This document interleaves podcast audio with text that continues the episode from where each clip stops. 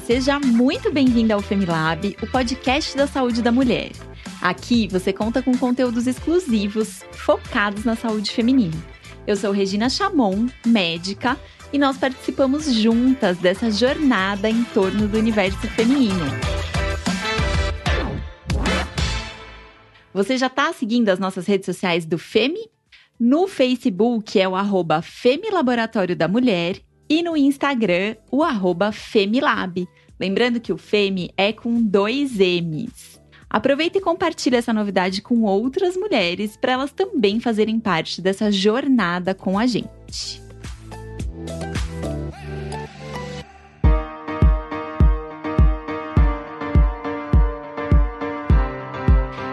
Ano novo começando. Por conta aí das festas de final de ano, eu quero saber quem é que não cometeu o famoso pé na jaca quando o assunto é alimentação. Todo ano, pelo menos por aqui, é a mesma coisa. Eu me programo para mudar de hábitos alimentares, ter uma qualidade de vida, tudo isso aí fica no topo da minha lista de promessas de ano novo. E por aí acontece isso também? Bom, nossa relação com a comida ela precisa ser saudável, mas também consciente e equilibrada. A gente sabe que isso impacta diretamente na produtividade, no sono, na autoestima. E por isso hoje eu estou recebendo aqui a psicóloga Karine Mesquita, que é especialista nesse assunto e vai nutrir a gente com informações de como é que a gente pode dar esse primeiro passo e ticar esse item da nossa lista com êxito. Afinal de contas, gente, uma boa alimentação também é parte do nosso autocuidado. Bom, a Karine, que está conversando aqui com a gente, a Karine Mesquita, ela é psicóloga formada pela Universidade Paulista, Unip, em 2016. Também é especialista em psicologia social e do trabalho pelo Instituto Português de Psicologia, lá em Lisboa. E atualmente ela cursa uma especialização em terapia cognitivo-comportamental pela Veda TCC, em São Paulo. A Karine tem experiência clínica e mais de 10 anos de experiência em recursos humanos, tendo uma visão completa sobre o mundo corporativo. E ela é psicóloga cognitivo-comportamental com foco em imigrantes brasileiros, mudança de país, ansiedade, depressão, autoestima, mas também nos transtornos alimentares, que são o tema do nosso episódio de hoje. Karine, bem-vinda nesse primeiro episódio do Femilab e um feliz 2022 para você. Muito obrigada, Regina. Muito feliz de participar. Obrigada pelo convite. E feliz 2022 para você também. Amei a apresentação. e para todas as nossas ouvintes, né, gente? Que esse ano a gente possa aí desenvolver todas aquelas vontades que estão ali no começo do ano e às vezes a gente deixa um pouquinho para trás. Que seja um ano que todas nós possamos olhar para o autocuidado e colocar isso como prioridade no nosso dia a dia. E realmente, né, Karine, quando a gente começa um ano novo, a gente tem algumas metas ali que a gente coloca pro ano e ter uma alimentação saudável, um relacionamento equilibrado com a comida, eu acho que está no topo da lista de várias mulheres. E acho que isso também está um pouquinho relacionado com esses exageros que a gente comete nas festas de final de ano. E muitas pessoas se frustram porque, apesar dessa vontade de mudar de hábito, a gente nem sempre consegue colocar isso em prática. Então eu queria que você contasse um pouquinho pra gente, Karina, qual que é a maior dificuldade que as pessoas têm para começar um novo, um novo hábito de vida que seja saudável? Sim, isso é uma queixa assim muito recorrente, né, Regina, no consultório, é, porque as pessoas elas sabem o que fazer, né? Então elas falam, Karine, eu sei o que fazer, né? Eu sei por onde começar. É, eu já comecei vários tipos de dietas, eu já comecei vários exercícios diferentes, mas eu não consigo manter. Né? Eu não consigo ter uma constância. E aí chega uma hora que eu desisto e eu não sei por quê. É, existem algumas explicações, né, é, que eu acho que podem contribuir um pouco é, em relação a essa mudança de hábito, né, e, e essa dificuldade. É, eu acho que uma das primeiras é assim, é importante que as pessoas saibam os motivos para emagrecer e que esses motivos eles sejam fortes o suficientes também. Por quê? O que acontece? E isso eu sempre pergunto para os meus pacientes. Assim que eles chegam e eu sei que a queixa é emagrecimento, eu pergunto para eles: ok, mas por que, que você quer emagrecer? E aí a pessoa me responde da seguinte forma: Ah, Karine, eu quero emagrecer porque eu quero ter mais qualidade de vida e eu quero ter mais saúde. Eu, ah, tá bem, tudo bem, é uma, explica é uma boa explicação.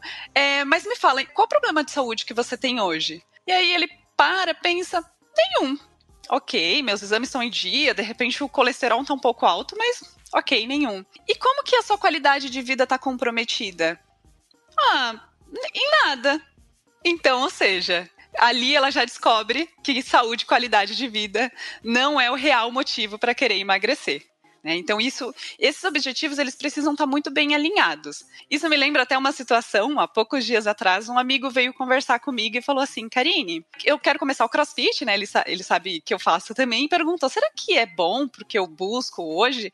E aí eu dei minha opinião, e no final ele falou assim: ah, vai ser ótimo para minha saúde, para minha qualidade de vida e também estética. Aí eu falei assim então você já sabe o motivo. Na verdade, você quer treinar pela estética e a saúde e qualidade de vida vai ser a consequência. É, então, é, esse é um dos maiores motivos. Outro, outro também, assim, que eu acho que contribui bastante, Regina, é a questão do perfeccionismo. Né? As pessoas, elas querem ser muito perfeitas em relação à dieta. Né? Então, aquele pensamento 8 ou 80. Né? Então, ou eu faço a dieta 100% certa, né? Ou eu sigo tudo à risca, faço uma dieta super restrita, ou então coloca metas muito altas, né? Então, por exemplo, eu tenho que, eu comecei uma nova dieta, então eu tenho que emagrecer um quilo por semana. Só que assim, se a gente for olhar no mundo real, é muito difícil, né? É uma dieta assim que não é muito acessível se a gente for pensar em constância. Né? Então, esse perfeccionismo, ele, além de levar as expectativas, faz com que as pessoas é, não reconheçam seus ganhos. Né? Porque, por exemplo, quanto tempo que ela demorou para ganhar aquele peso? Ah, de repente demorou 10 anos, 5 anos, e aí a pessoa quer perder em 3 meses. Então, nesse ponto, o perfeccionismo ele acaba sendo um mantedor das dificuldades de você realmente não conseguir ou continuar a dieta né? Ou de começar e realmente fazer isso um hábito de vida saudável. Tá, então você tá me falando, Karine, que assim, as coisas que mais dificultam a gente a conseguir instalar um novo hábito de vida, a gente tá falando aqui sobre alimentação, mas acho que isso vale para qualquer novo hábito, né? Então, pelo que você tá falando, é a gente não entender qual é a real motivação pelo qual a gente quer estabelecer aquele novo hábito e também a gente ter metas que são metas não realistas para que aquilo aconteça. É mais ou menos isso? Exatamente. Gente, então, ó, vamos botar uma meta mais real aí nesse ano, né? E às vezes pensar, a Karine falou uma questão importante que é a questão do tempo. A gente também pensar a longo prazo, né? Da gente ter essa programação de cultivo da saúde que seja um cultivo estendido, né? Que aquilo possa ser ser realmente parte da nossa rotina. Karine, quando a gente pensa na comida, muitas vezes a comida, o, o, ato da gente comer, ele não é necessariamente porque o nosso corpo tá precisando da comida, não é porque a gente tá sentindo fome de falta de nutrientes, assim, né? Então, eu, eu faço muito isso. Às vezes eu tô nervosa com alguma coisa, eu tô ansiosa, e aí eu como pra satisfazer essa minha emoção, e não porque eu tô com a barriga roncando de fome.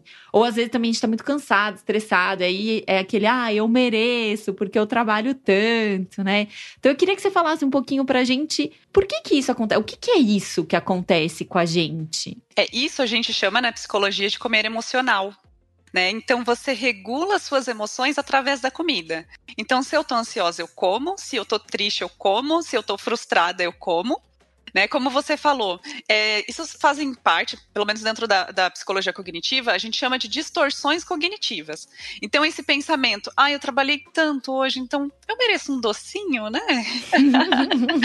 ah, eu tô Quem tão... nunca, né, gente? eu. Né? Então, assim, isso é muito comum e é muito normalizado também. Só que o problema, a gente fala isso para tudo, né, Regina? Até para qualquer transtorno mental e para qualquer coisa na vida. O problema é quando isso começa a te prejudicar. Né? Eu sempre falo para os meus pacientes: não é, é ruim você sentir ansiedade. O que é ruim é quando essa ansiedade ela começa a te prejudicar, ela começa a interferir na sua vida. E o comer emocional é assim também. Né? As pessoas elas acabam regulando todas as emoções na comida. E quando o mais interessante seria você buscar outras alternativas de lidar com as emoções e não somente com a comida. Pode ser com a comida também, mas claro que só com a comida vai te trazer algum problema. Sim, sim. E acho que muito da frustração que vem de quem de repente está tentando uma dieta muito restritiva, né, coisas que, com o objetivo de perda de peso muito rápido, é que a, acaba que a gente restringe esses momentos. É, não sei se eu vou usar um termo certo, mas assim, esses momentos é, de socialização pela comida, né? A gente, eu venho de uma família italiana, então pra gente, a, é, tudo que se comemora, se comemora em torno da mesa. Se a gente quer comemorar uma coisa legal, é um almoço. Está todo mundo triste por alguma perda, é um jantar. Então, na nossa família, a gente tem muito essa relação com a comida. E eu acho que isso é importante também, né? Não sei, eu penso que dentro aqui da minha saúde emocional, esses momentos de socialização pela comida fazem parte. E eu vejo muita gente sofrer quando vai fazer dieta porque acha que tem que eliminar isso da vida, né? Sim, sim. Se a gente for analisar, a comida ela está presente em todas as situações praticamente da nossa vida, né? Então, no trabalho, em momentos sociais, lazer, ela está relacionada a tudo. E realmente é um erro muito grande você achar que porque você começou uma dieta que você tem que cortar tudo de uma vez. Porque isso só vai reforçar aquele pensamento de que você está numa prisão e que a dieta é muito ruim porque ela vai te privar de tudo. Quando na verdade não precisa ser dessa forma. Tudo bem que, ok, é, para você chegar em algum objetivo, você vai ter que renunciar de algumas coisas mas te fazer realmente, né, privar de tudo, realmente só vai reforçar a ideia de que a dieta é ruim de, e de que você não vai conseguir, porque como você não vai conseguir manter, reforça, né, realmente, ok, não vou conseguir, nunca vou conseguir emagrecer e dieta não é para mim. e desiste. E aí desiste, e aí desiste de ter uma alimentação saudável. Karine, a gente tá falando aqui, né, da fome, você falou a fome emocional, eu falei desse negócio da gente comer no ambiente social. A gente tem vários tipos de fome? Sim, sim, vários tipos de Conta fome. Conta pra gente um pouquinho quais são esses tipos. O que acontece, né? É, a comida, como ela está relacionada em tudo, né? A gente não fala que é a fome, né? Então é a vontade de comer. Essa vontade de comer, ela pode estar presente em vários momentos da nossa vida, né? Então ela está presente em situações sociais, ela está presente, né, em situações de trabalho, né? Tem gente que é, sai para jantar, por exemplo, com, com o cliente, né? Dependendo de, do tipo de, de, trabalho, de vendas e tudo mais, para jantar, para almoçar, é, com a família, né? De repente você mudou de estado, cidade, de país, então você tinha o costume de comer lasanha na casa da sua avó todo domingo. Então, quando você muda de país, por exemplo, você já não tem mais a sua avó, você já não tem né, mais a sua família por perto, e aí você vai descontar na comida, né? Então, esse é o comer também que a gente chama de emocional no sentido da saudade. É, e realmente, assim, para várias situações da nossa vida, a comida ela sempre está relacionada. Karine, como é que eu faço para diferenciar a fome de verdade dessa vontade de comer? A fome, ela não. É, isso, assim, eu acho que isso é sensacional ensinar para as pessoas, porque é muito importante. A fome, ela não tem preferência. Quando você tá com fome de verdade, você come qualquer coisa. Você não tem fome, por exemplo, de comida japonesa, de chocolate. né? Então, isso é, você já eh, começa daí. Ah, eu queria comer alguma coisa. Ah, mas não é o que tem em casa hoje. Alguma coisinha assim de fora. Isso já não é fome. Outra coisa também muito importante é entender os sinais de saciedade do nosso corpo. Né? É, realmente, quando a gente está com fome mesmo, fome física, o, o, estômago dói, né, faz barulho, a gente sente dor de cabeça. Isso realmente é fome. Vontade de comer, a vontade dá e passa. Né, como qualquer situação. Então é muito importante diferenciar, saber diferenciar a fome da vontade de comer no processo de emagrecimento. Pelo que você está falando, eu imagino assim, essa fome física que, né, que a gente sente aquele buraco no estômago, o estômago roncando, quando você come um pouco e essa fome física vai embora, você se sente saciado. Mas essa vontade de comer, eu tenho um pouco aquela sensação que é o que você fica comendo, comendo, comendo, comendo, comendo. E você tá cheio e continua comendo, é isso? Sim, sim, também também. Isso pode acontecer até com a fome física, né? Se você come uma comida, de repente, que é muito gostosa, você vai né, continuar ali comendo é, e não entende os sinais de saciedade do seu corpo. É, esse é um dos treinos também que a gente faz na terapia, né, na, na ativação comportamental, que é você entender os sinais de saciedade também do seu corpo. Né? Por quê? Por que, que as pessoas engordam? Porque elas comem mais do que elas precisam. Né? Então, quando a gente entende o sinal de saciedade do nosso corpo, de que a gente só precisa comer realmente é, uma, uma, determinada quantidade de comida né, para aquilo satisfazer a nossa fome e não comer além disso, é muito mais fácil de você conseguir ter uma constância numa dieta, por exemplo. Acho que é legal a gente falar um pouquinho para quem está ouvindo a gente.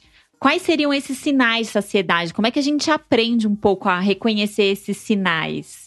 Um bom treino de saciedade que eu faço com os meus pacientes é o seguinte: é você comer até você ter a disposição, por exemplo, você terminou de comer e você poderia fazer uma caminhada rápido. Hum. Isso, ok, você comeu até ficar saciado.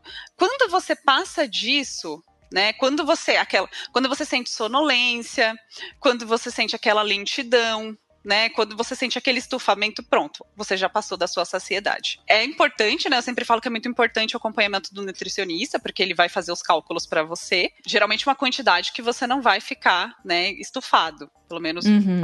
depende muito de pessoa para pessoa, né? É, mas esses sinais assim são cruciais, são simples, né, da pessoa entender e identificar, é, uhum. mas são muito importantes. E isso tem alguma relação, essa percepção da saciedade, com a velocidade com que a gente come? Se a gente come mais rápido ou mais devagar, isso muda essa sensação? É, total, Regina. É muito falado hoje em dia é, sobre você ter atenção plena, né, em relação à comida. Então, você prestar atenção no que você come, você comer devagar, faz toda a diferença toda a diferença, né? É uma das coisas muito importantes é que hoje em dia é, as pessoas querem fazer tudo ao mesmo tempo.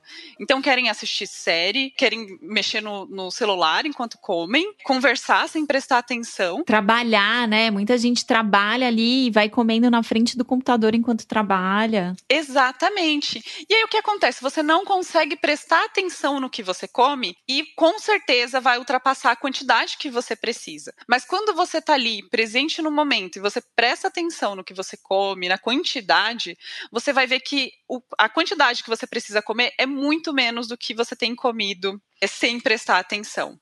Então, a velocidade com que você come e a atenção que você dá ao momento de comer faz toda a diferença. Gente, então, ó, dica aí, prestar atenção no que tá comendo. Uma coisa que eu costumo sempre ensinar meus pacientes para a gente tentar comer um pouco mais devagar é você, depois que você dá uma garfada, coloca a comida na boca, você soltar o talher mastigar, engolir, aí você pega o talher e dá outra garfada, porque isso vai fazendo com que a gente necessariamente tenha esse tempo maior, né, entre uma garfada e outra, e aí a gente vai comendo mais devagar.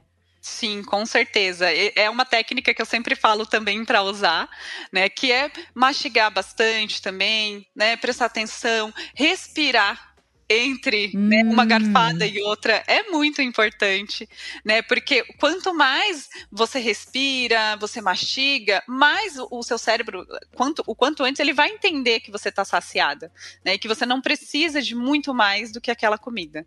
Ô, Karine, e pensando ainda nessa questão da saciedade, do nosso comportamento frente à comida, o nosso estado emocional muda os tipos de alimento que a gente tem vontade de comer? Com certeza, né? Por exemplo, as mulheres quando estão na TPM, né, a grande maioria nossa fica louca atrás de doce.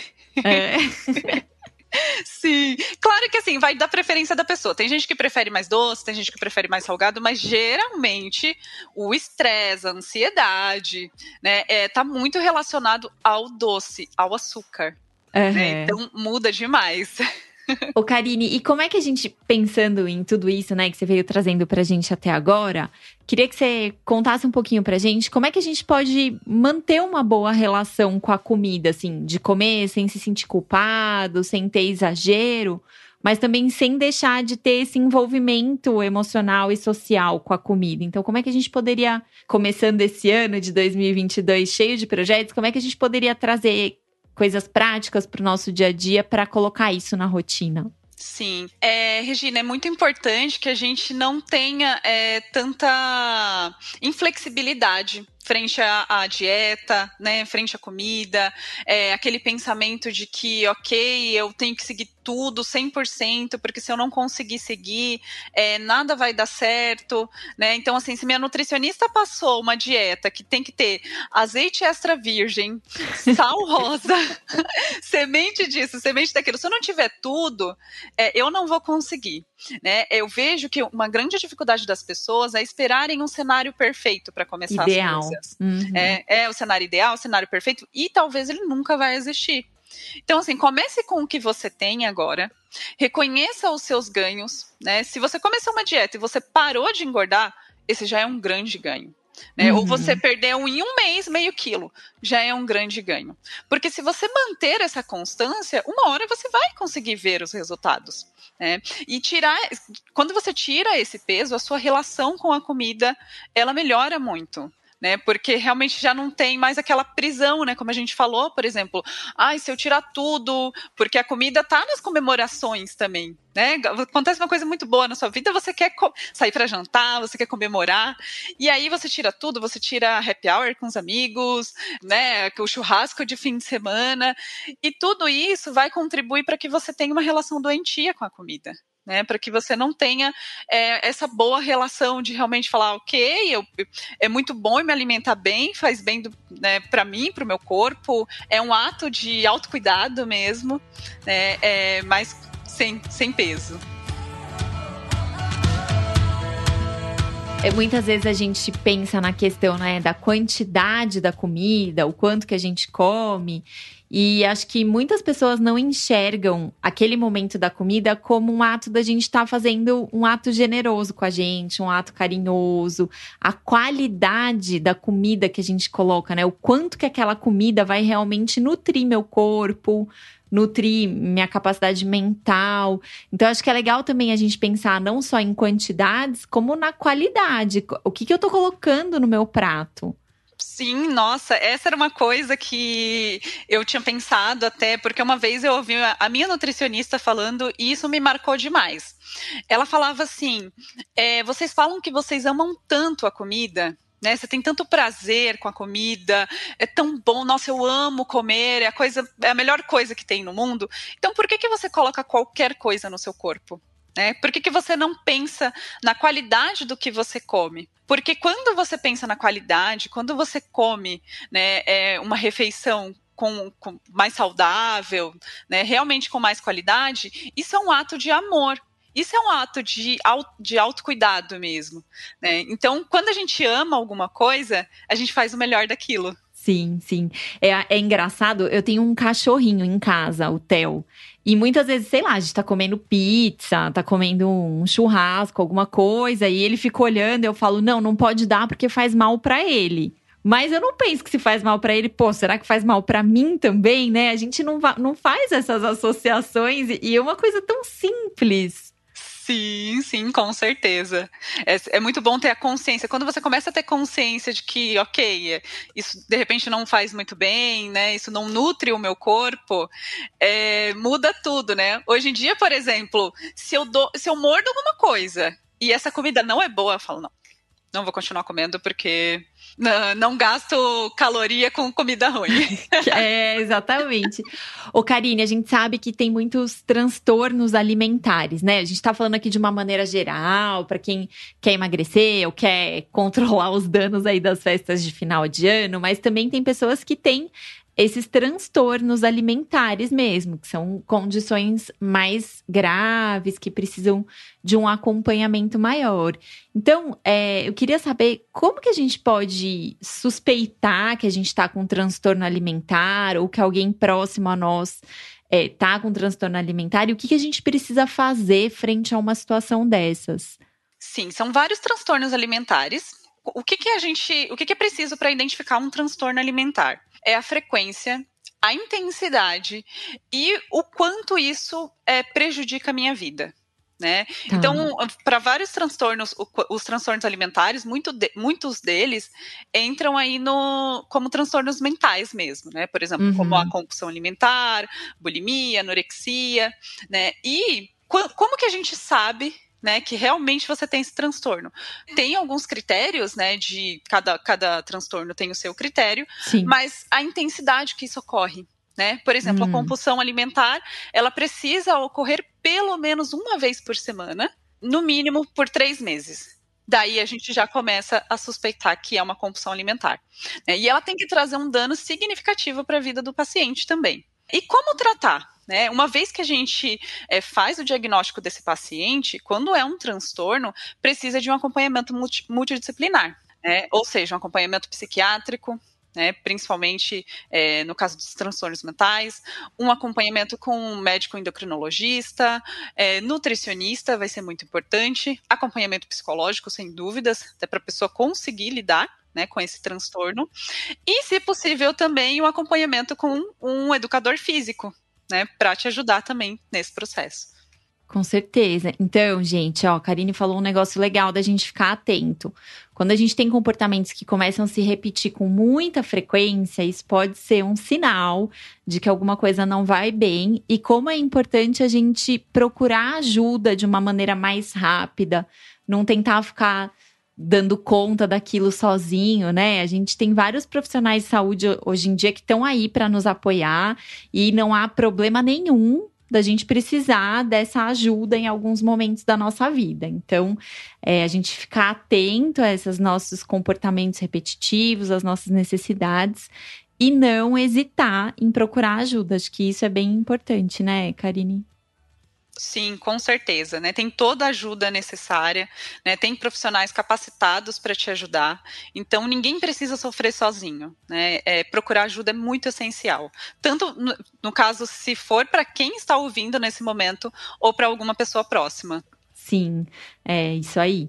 E se você não é essa pessoa, mas lembrou de alguém que você identificou um comportamento assim, gente, manda esse episódio aqui, manda lá no seu grupo de WhatsApp, compartilha aí nas suas redes sociais, para que as pessoas possam é, aprender mais sobre esse tema e poder se cuidar melhor, né?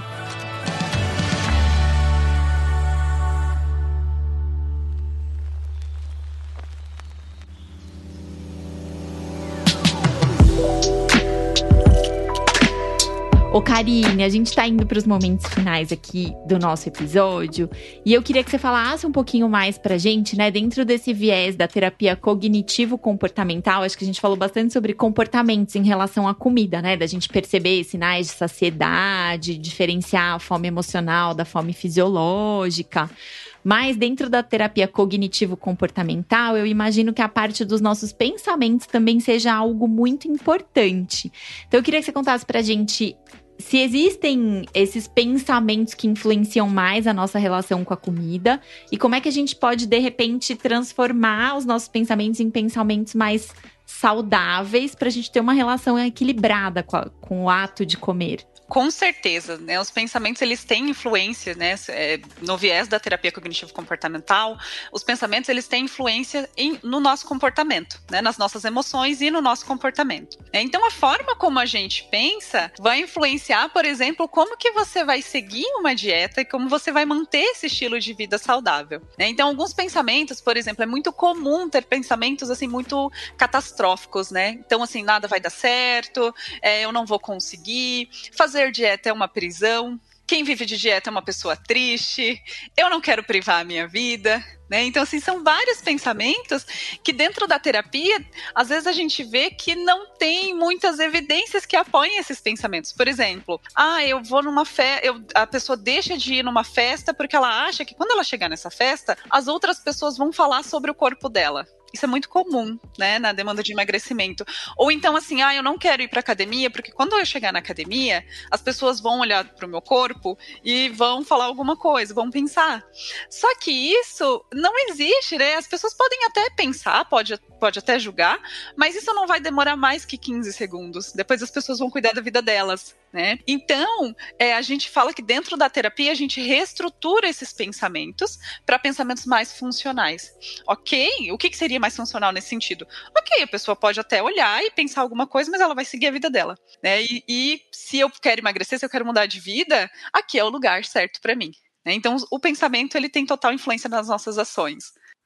Muito bom. Então, gente, aí, ó, não deixar os nossos pensamentos nos dominarem, né? Esses pensamentos que às vezes vêm de crenças que, sei lá, ficaram lá no passado e a gente não precisa mais deles, não são mais úteis. Então, é olhar para isso também, para a gente poder se cuidar. Karine, a gente está indo aqui para o final do nosso episódio e eu queria que você deixasse uma mensagem aqui para as pessoas que estão nos ouvindo, algo que resumisse um pouquinho essa nossa conversa de hoje, que você acha que é um ponto bastante importante.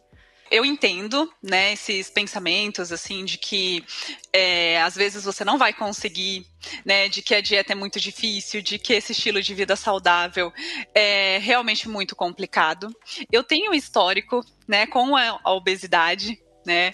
É, só que eu sou a prova viva de que você procurar a ajuda necessária, né, principalmente da terapia e de uma equipe multidisciplinar, que é possível, né, reverter esse, esse quadro, ter mais saúde, ter mais autoestima e ser feliz consigo mesmo. Né? Então não desistam, porque é muito bonito passar por esse processo e hoje ajudar pessoas a passarem por ele também. Que legal, Karine. Muito legal saber dessa sua história. Eu acho que quando a gente faz algo que vem da nossa história, a gente faz com muito propósito e muito amor. Então, muito legal saber Sim. disso. gente, hoje a gente falou um pouquinho aqui sobre a alimentação como um ato de amor, né? Acho que para mim o que ficou bastante é a gente pensar nisso, que o momento em que a gente para para comer é um momento da gente se cuidar, da gente exercitar, exercer o amor próprio.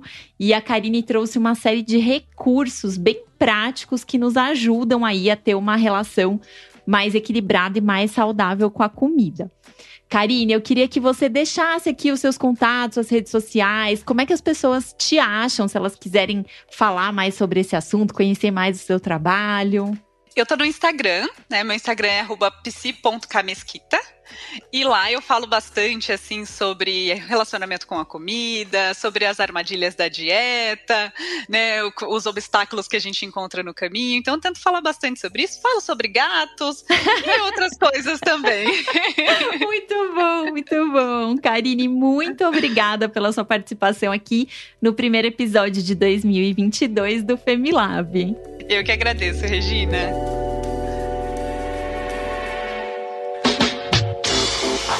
E você aí, se você gostou do nosso conteúdo, conhece alguma mulher que tá com esse probleminha aí de peso, de dieta? Acho que todas as mulheres, né, gente? A gente em algum momento sempre passa por esse pensamento ao longo do ano. Então compartilha esse episódio para que a gente possa espalhar ainda mais o cuidado com a saúde feminina. Você também pode mandar aqui pra gente dicas, sugestões, suas dúvidas para os próximos episódios do Femilab através do e-mail femilab@laboratoriodamulher.com.br, lembrando que esse Femi é com dois M's. Muito obrigada pela sua participação, que a gente possa estar juntas ao longo desse ano de 2022, falando ainda mais sobre a saúde, sobre o universo feminino e sobre como que a gente pode se cuidar melhor. Até o próximo episódio do Femilab, o podcast da saúde da mulher.